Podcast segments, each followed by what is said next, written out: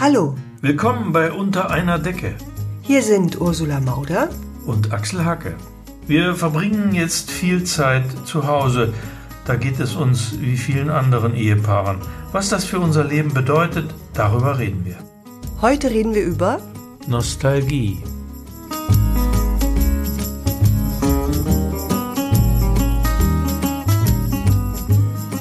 Was beschäftigt uns heute besonders? Ja, mich, mich hat es schon sehr bewegt, diese, ähm, diese Alben mal wieder in die Hand zu kriegen, die da irgendwie in dieser Kiste äh, lagen.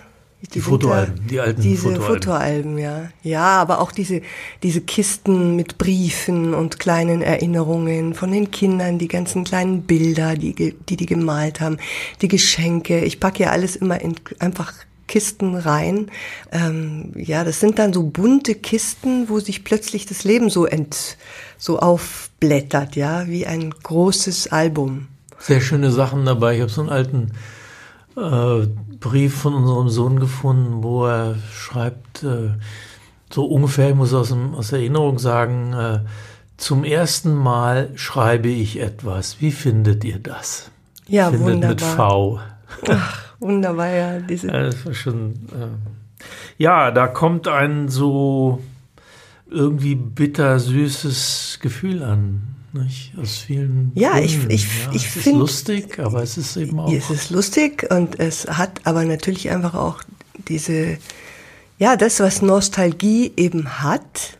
Und es ist ja ein zwiespältiger, es ist ein ambivalenter Begriff Nostalgie. Ich bin ja der Nostalgie sehr zugewandt, wie du weißt, wenn ich denn mal Gelegenheit habe, mich ihr hinzugeben.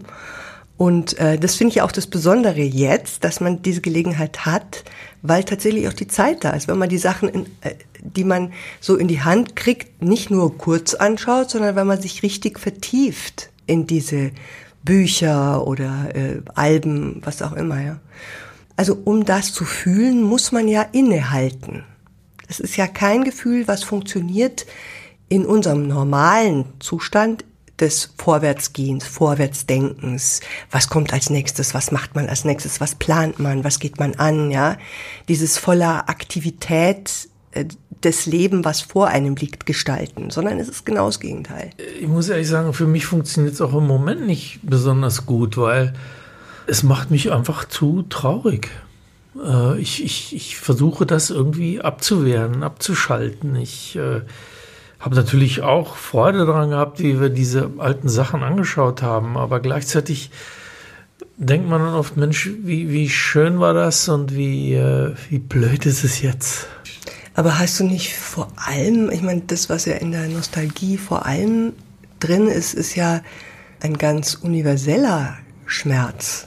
Nicht einer, der sich auf diese konkrete Situation bezieht, sondern einfach der Schmerz darüber, dass diese Dinge unwiederbringlich vorbei sind. Egal, ob jetzt Corona ist oder die Pest, es ist total wurscht. Das ist vorbei. Ja, es wäre in jedem Fall vorbei. Es wäre auch wenn in es jedem- nicht wäre, wäre ja, es vorbei. Es wäre in jedem Fall vorbei. Und das finde ich schon, das ist das, was Nostalgie ist. Und das ist tatsächlich, das ist schon ein, ein sehr bittersüßes Gefühl. Und das ist traurig. Klar. Ja, es ist Trotzdem ist es was, was in, also ich finde es wunderbar, weil ich das Gefühl habe, plötzlich macht, das ist wie wenn eine Bühne aufmacht und die, der Vorhang geht auf und der zweite Vorhang geht auf und plötzlich liegt das alles, alles vor mir und es sind, stellen sich auch die Zusammenhänge her, ja. Natürlich stellt man sich dann, natürlich kommen dann auch diese Fragen, äh, was, wenn damals das und das passiert wäre oder man das und das und das gemacht oder entschieden hätte, wo wäre man dann jetzt? Ich finde, das sind sehr, sehr faszinierende Fragen. Ich finde, es sind sehr wertvolle Momente, weil man sich, sich selber ja auch nochmal wieder sehr nahe kommt, ja? Wenn man Ja, sich natürlich, man, man kann so es. genau anschaut. Ja, man, man kann es durchdenken. Warum, warum habe ich damals nicht das getan? Warum habe ich mich nicht früher entschieden, äh, bei der Zeitung zu kündigen und äh, freier Schriftsteller zu sein? Warum? Ähm, Mich erinnert es auch daran, wie wir neulich Personality gespielt haben. Das fand ich ja auch wirklich spannend. Ich glaube, deswegen hat mich dieser Nostalgiebegriff jetzt auch ähm, äh, interessiert, weil da war doch diese eine Frage, ähm, für wie nostalgisch halten Sie sich?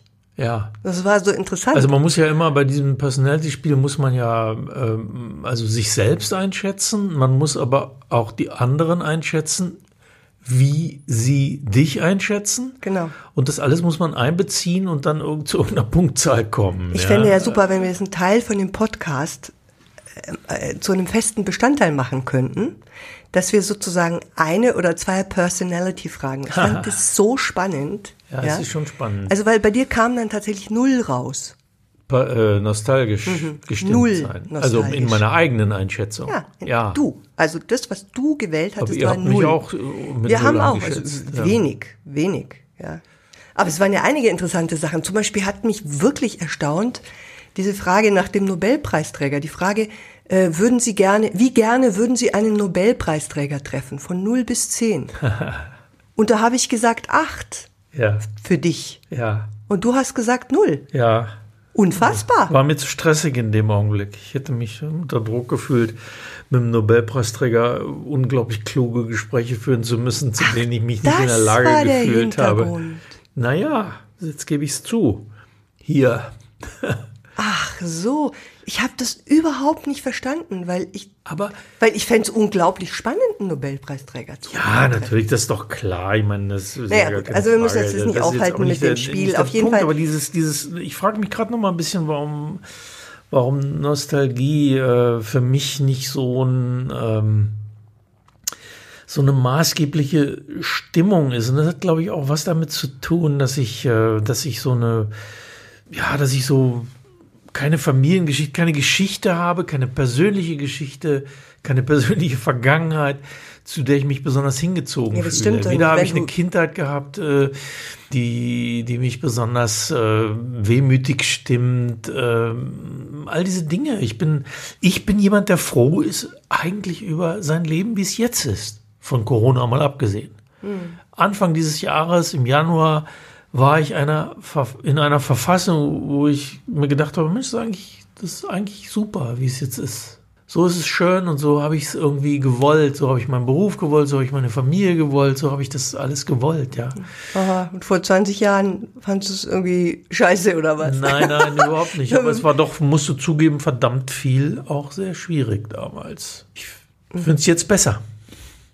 Ja, ein Problem ist ja, das viele Menschen haben, glaube ich, ist, dass sie sehr oft die Gegenwart nicht genug als Gegenwart auskosten. Was ich schon interessant finde, weil wenn man zum Beispiel so alte Bilder anschaut, dann erinnert man ja auch die Tage oder die Stimmungen, in denen man war und was vielleicht an dem Tag vorher oder im Moment vorher und so weiter gewesen ist. Und das sind ja nicht immer nur lustige äh, und äh, bezaubernde und berauschende Erinnerungen. Das gehört ja schon auch ein bisschen ähm, zu dieser Nostalgie dazu, dass es das Bild so aufzieht, dass du das Ganze siehst, dass man sich auch gegenseitig, also jetzt auch in Bezug auf eine Familie oder in Bezug auf eine Beziehung, dass man sich auch gegenseitig ganz sieht über diese Jahre in den Erinnerungen, die sich verknüpfen mit den einzelnen Fotos. Ja, das ist tatsächlich ja? was natürlich was sehr und, Wichtiges und Großartiges, aber das ist nicht unbedingt Nostalgie dass man auch spürt, nee, aber es ist das, was angestoßen wor worden ist für ja. mich,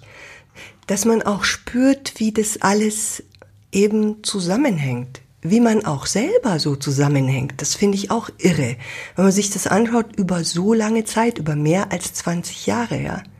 All diese Dinge stecken in so einem Album finde ich. Das ist, sehr, das ist sehr schön, das habe ich nur, ich, und das, da rührte vielleicht am Anfang der, das Problem, am Anfang des Gesprächs, das rührte daher, dass ich das alles nicht so mit dem Begriff Nostalgie in Verbindung gebracht habe, weil das äh, Nostalgie ist, weiß ich nicht, ich finde zum Beispiel Nostalgie ist, wenn, wenn die Briten irgendwie meinen, ihre glorreiche Vergangenheit als Reich, äh, als Weltreich wieder erreichen zu können durch den Brexit oder so. Das finde ich, das finde ich nostalgisch. Das finde ich eine fehlgeleitete äh, Wahrnehmung mhm. sowohl von Vergangenheit als auch der Gegenwart. Und das ist das, was ich mit dem Begriff verbinde. Aber was was ich ganz schön finde eigentlich, ich meine, das, das ist ja nun auch bei unseren Berufen so, dass man, dass wir in der Lage sind, aus den Dingen, ähm, wie, wie sie gewesen sind und wie sie schwierig manchmal gewesen sind, irgendwas zu machen. Ähm, Also Album heißt ja in unserem Fall auch zum Beispiel äh, äh, die Kolumne, die ich damals geschrieben habe. Und äh, das Beste aus meinem Leben im SZ-Magazin. Äh, die, ja, das ist schon auch wo, wo, wo, ein einfach, Album. Das ist schon ja, eigentlich wo, wie wo, wo so, so Situationen waren, die oft so im Alltag eigentlich Ja. furchtbar waren. Ja, wirklich, ja. wirklich wahnsinnig mühsam und anstrengend und aber irgendwie geholfen hat, mir zum Beispiel geholfen hat, darüber was zu schreiben und daraus was anderes zu machen. Ja, sagen wir mal so, ist es im Nachhinein dann zumindest ein großer Gewinn. Wenn- wenn es Das auch war die Situation selbst, schon äh, damals irgendwie ein Gewinn, weil, weil es Ja, hat, ich meine, äh, damals man, auch. man In muss ja einen Moment- Abstand haben, ja. In dem Moment, wo du Ja. es geschrieben hattest, ja. ja, wurde es dann. Es gab Situationen, wo ich, äh, wo ich, wo ich zum Beispiel nicht sofort irgendwas drüber schreiben konnte, wo ich, äh, wo ich ein halbes Jahr gebraucht habe. Also diese Wurstgeschichte zum Beispiel, ja, wo wir wirklich Schwierigkeiten äh, in, der, in der Kindergruppe von unserem Sohn hatten, äh, große Schwierigkeiten mit den Leuten da. Und, Ja, wo wir äh, dann tatsächlich auch wirklich nicht mehr gewusst haben, wo wir den dann nachher hintun Also wir sollen. wurden ja wo, da wo, so ausge ja. von bestimmten Leuten plötzlich, dass, dass wir von einem Tag auf den anderen ja nicht mehr wussten, äh, wohin mit ihm. Wir mussten ja von einem Tag auf den anderen diese Kindergruppe äh, verlassen, weil es nicht mehr möglich war. Komm, lies das mal einfach vor. Ich lese mal die Geschichte vor, Ja. genau. Ich lese einfach mal die Geschichte Ja, vor glaube, und dann in der einfach. Verwandlung ist es besser als in der, in der Konkretheit. Also, wir wohnten damals am Stadtrand im Grünen. Luis besuchte vormittags eine Kindergruppe, betrieben von einer Elterninitiative. Alle vier Wochen gab es einen Elternabend. Bisschen oft, dachte ich, sagte aber nichts. Nicht selten dauerte der Elternabend bis nachts um eins. Bisschen spät, dachte ich, sagte aber nichts. Sind eben Initiative-Eltern, dachte ich. Initiative als ich. Als eines Abends mal kein Elternabend war, saß ich um neun in der Küche und aß ein Wurstbrot. Das Telefon klingelte. Jörg, ein Vater aus der Elterninitiative und ihr Vorsitzender, wollte wissen, woher die Wurst auf dem Frühstückstisch der Kindergruppe gekommen sei. Weiß nicht, sagte ich und schluckte leise mein Wurstbrot hinunter. Bist du nicht diese Woche für den Frühstückseinkauf zuständig? fragte Jörg. Ja, sagte ich, aber Wurst hätte ich nicht gekauft. Dann müsse er weiter recherchieren, sagte Jörg, die Kindergärtnerin anrufen, andere Eltern. Er wolle nicht, dass die Kinder Wurst essen. Er werde das verhindern. Wurst sei schlecht für die Menschen. Der Käse war von Tengelmann, sagte er scharf. Ja, sagte ich. Nicht aus dem Ökoladen, sagte er. Nein, sagte ich. Aha, sagte Jörg mit Kommissarstimme und legte auf. Ich machte mir ein zweites Wurstbrot. Er rief noch oft an. Jörg war nicht nur Vorsitzender der Elterninitiative, sondern auch eine Art Wurstwart. Er telefonierte ebenfalls, wenn er Weißbrot auf dem Frühstückstisch gesehen hatte oder Zuckerkekse aus dem Supermarkt oder nicht Bioäpfel oder Unöko-Mohrrüben, ob wir nicht wüssten, nie gehört hätten, nicht klar sei. Immer wenn er aufgelegt hatte, machte ich mir sofort ein Wurstbrot. Oder zwei. Später drei. Ich wurde wurstsüchtig. Jörgs Stimme löste in mir einen so unmäßigen Wurstappetit aus, dass ich nachts nach einem Telefonat noch zu Aral fuhr, Tankstellenschinken kaufte und Industriefleischsaat. Ha! Ich löffelte das noch im Auto.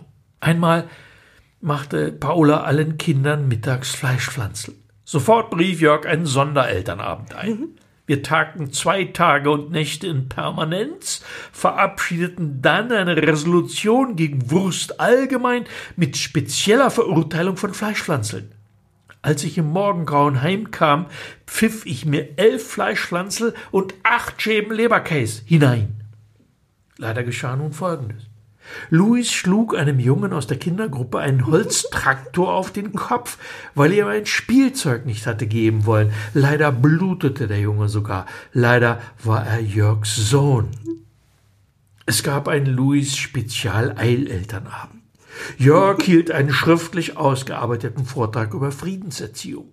Ich ging hinaus, um aus dem Proviantkühlkoffer, ohne den ich schon lange keinen Elternabend mehr besuchen konnte, heimlich drei Schinkenbrote, acht kalte Schnitzel und eine Schweinskopfsülze zu essen.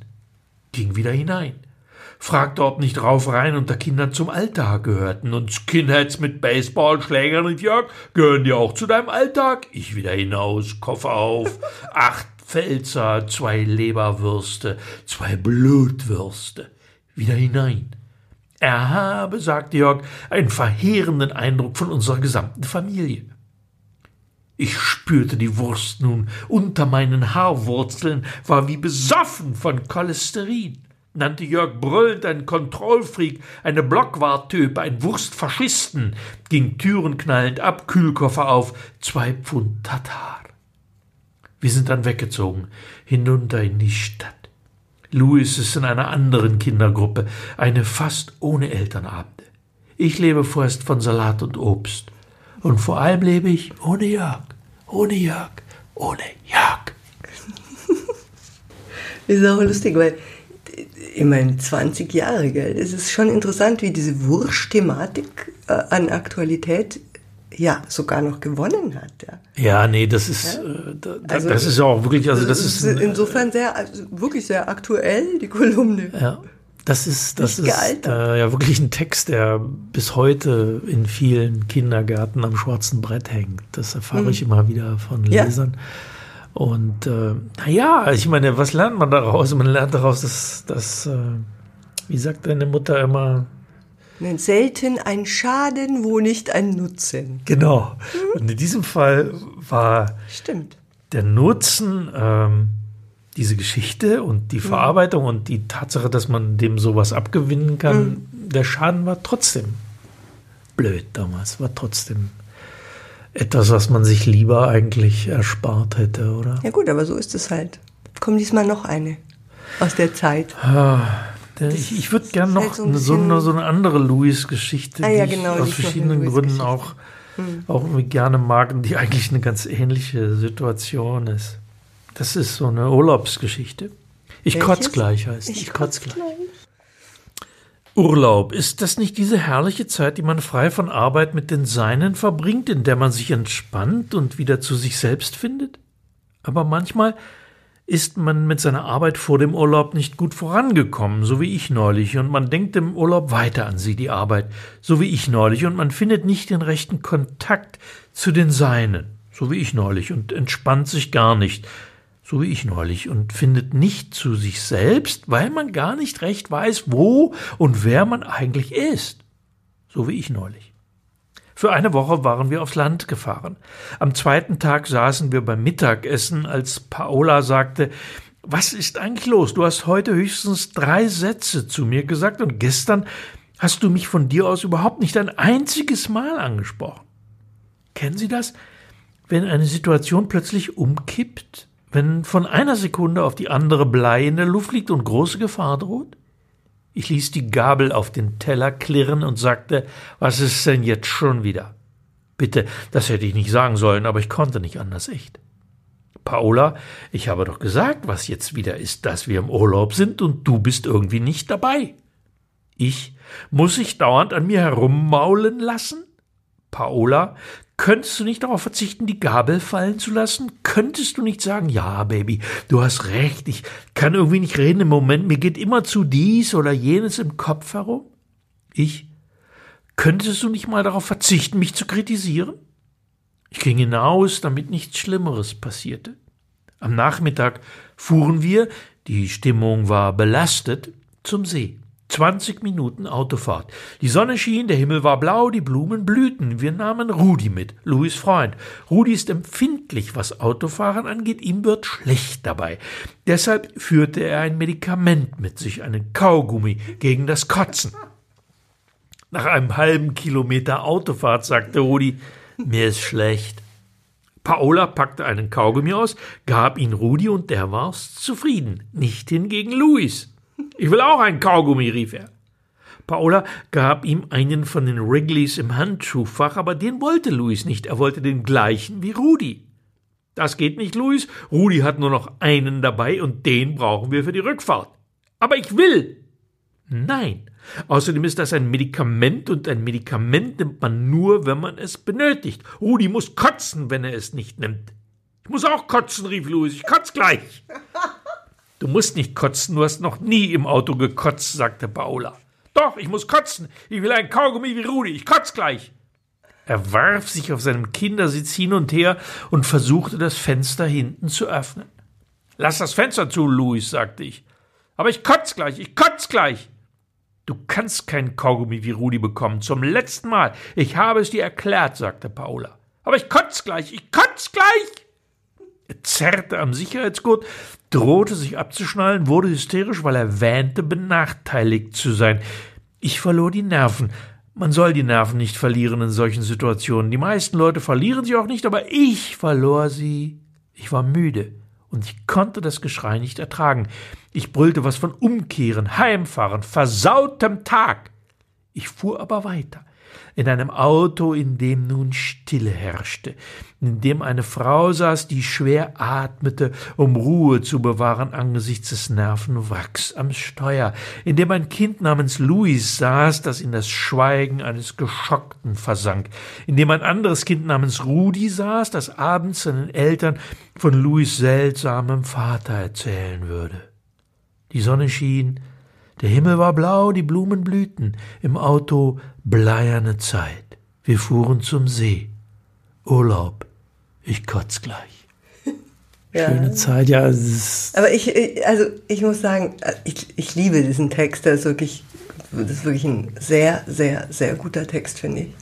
Und ich höre aber auch immer, wenn du den liest, höre ich jetzt immer Loriot den lesen, wie, weil das ja damals zu dieser Veranstaltung ähm, in den ja. Kammerspielen, was war das? Ja, da hatte ich 500, 500 Kolumnen, Kolumnen 500 genau. Kolumnen geschrieben genau. und da hat das, das Set-Magazin hat so eine Matinee gemacht und drei Schauspieler saßen auf der Bühne und haben Texte gelesen aus diesen Kolumnen und äh, dann, ich saß im Publikum, obwohl ich auch noch was lesen sollte, aber man hatte mir gesagt, ich soll ins Publikum gehen und nachher auf die Bühne kommen und dann sprang der, der Chefredakteur des SZ-Magazins, Dominik Wichmann damals, der sprang auf die Bühne und sagte, jetzt kommt noch ein Überraschungsgast und dann ging die ging der Vorhang auf und, und Loriot mhm. und du weißt noch, ich saß neben dir und ich habe mhm. ich habe ja fast angefangen zu weinen. Ne? Ja, das war wirklich. Und der und der, und der Loriot hat dann äh, gesagt, er jetzt haben wir so neun Texte waren gelesen worden, er wird jetzt die anderen 491 lesen. Aber er hat dann eben nur zwei gelesen, unter anderem eben diesen Ich kotz gleich. Und er hat es natürlich ganz anders gelesen, als ich es lese, hatte ja. in diesem typischen Loriot-Sound, diesem zurückgenommenen, total, äh, total sicheren, pointensicheren, ja. äh, für, für, für, fürs Tempus äh, absolut, äh, absolut klaren äh, Sound, ja, hat er das gelesen. War großartig. Das ist ein, ja. das mit so und danach musste ich dann auf die Bühne und noch was lesen und ich konnte fast nicht, weil ich so. Ach ja. Das, ja, nee, es war schon. Es war, das war eine das der. War, das war ein toller Moment. Großartigsten Momente in meiner beruflichen Laufbahn, ja, klar, ja. ja. Es zeigt eben auch so eine Geschichte, die in dem Moment, wo, wo wir sie erlebt haben, und wir haben sie ja so ähnlich oder ziemlich genau so erlebt, mhm war es ja furchtbar. Und es war furchtbar, weil, weil ich natürlich mich so verhalten habe, wie ich mich verhalten habe. Mhm. Äh, un, unbeherrscht und ohne. Ich glaube, ich habe was draus gelernt irgendwie, aber vielleicht auch nicht. Doch, ich habe schon was draus gelernt, oder? Sag jetzt bitte nicht nein. Ganz ehrlich, ich glaube, dass es bei manchen Sachen einfach wahnsinnig schwer ist, was draus zu lernen, weil wenn man manche Sachen sind, die so sind einem so eingeschrieben aus der eigenen Geschichte, aus den Erlebnissen, aus der Kindheit, aus, ja, ja. aus allem, was man ist, dass man sich selber nicht entkommt. Ja. Ich, ja wahrscheinlich gibt's Leute, die das nicht haben.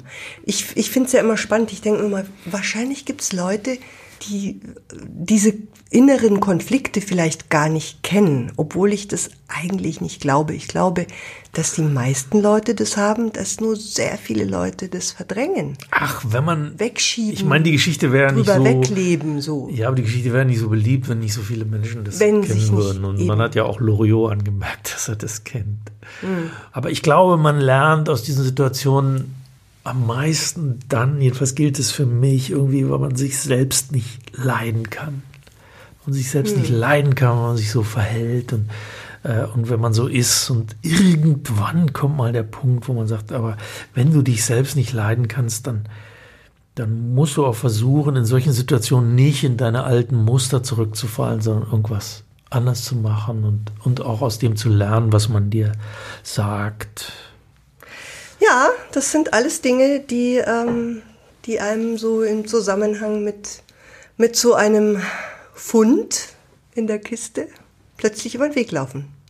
Und was haben wir heute für einen Song von dir? Ja, ich habe ich hab gedacht, ähm, Away from it all wäre ganz schön, weil ähm, es geht in dem Song ja auch darum, wie aus so einer me- melancholischen, irgendwie nostalgischen Stimmung ähm, ein äh, Impuls für, für was Neues entstehen kann, eine Kraft irgendwie neu, äh, neu was anzugehen, neu was anzupacken, was auch vielleicht auch was neu zu denken und auch zu wagen. Ja. Passt ja hervorragend in unsere passt. jetzige Lage. Oder? passt auch ganz gut äh, überhaupt in diese Lage. Bitte. Genau. Away from it all.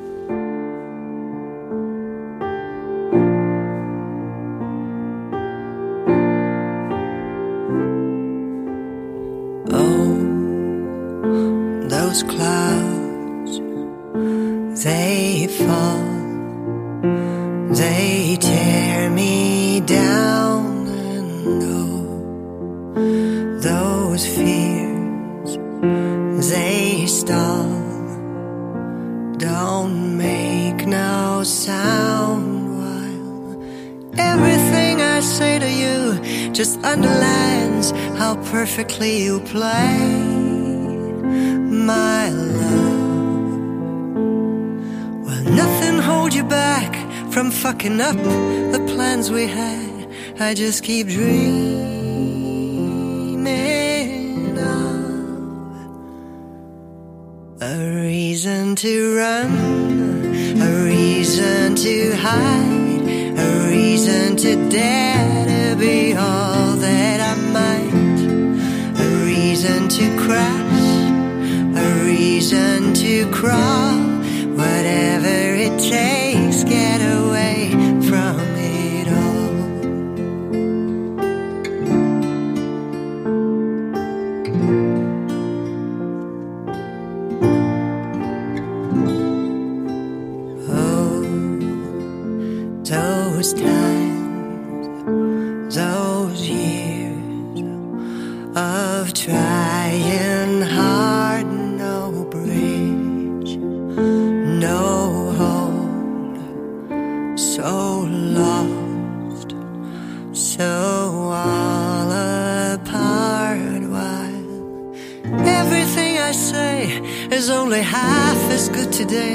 when we started out. While every time we touch, you claim I'm wanting you too much. You say my love's too loud. I've reason to run, I've reason to hide, reason to dare to be all that I might, a reason to crash and a reason to crawl, whatever it takes, get away from it all. And I, you're still afraid. Don't shut down. Fear might take the stage, but you found, yes, you found a reason to run, a reason to hide, a reason to dare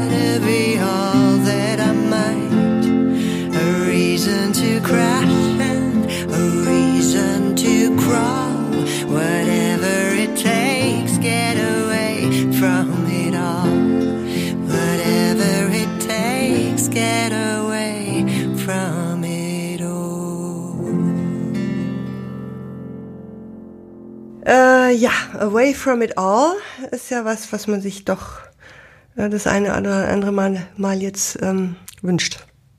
Und was vielleicht auch eines Tages eintreten wird. Mal wieder. Genau. Hoffen wir es. Hoffentlich. Und zwar bald. Paar Jahren. Bitte bald. Okay, in diesem Sinne. So viel für heute. Genau. Ciao. Ciao. Das war's für heute mit Unter einer Decke. Dem Podcast von Axel Hacke. und Ursula Mauder. Dieser Podcast wurde produziert von der Looping Group. Wenn Sie uns gern zugehört haben und vielleicht auch das nächste Mal dabei sein wollen, dann abonnieren Sie uns einfach. Weitere Informationen erhalten Sie auf den Websites axelhacke.de oder ursulamauder.de oder looping.group. Danke und bis zum nächsten Mal. Okay. Wie ein Nachrichtensprecher. Ja, ich würde es nochmal sagen. Ohne Nachrichtensprecher. Wer macht das erste? Du? Nee, ich, ne? Mir wurscht. Okay, dann soll ich meinen Satz noch einmal. Jetzt sagst du deinen Satz nur mal. Wir. Oh Gott. Oh. Ha, Den Desinfektionssprecher. letzten Geräusch. Ja, psch. Das Genau, reicht. das reicht. Muss reichen, muss reichen. Let's go.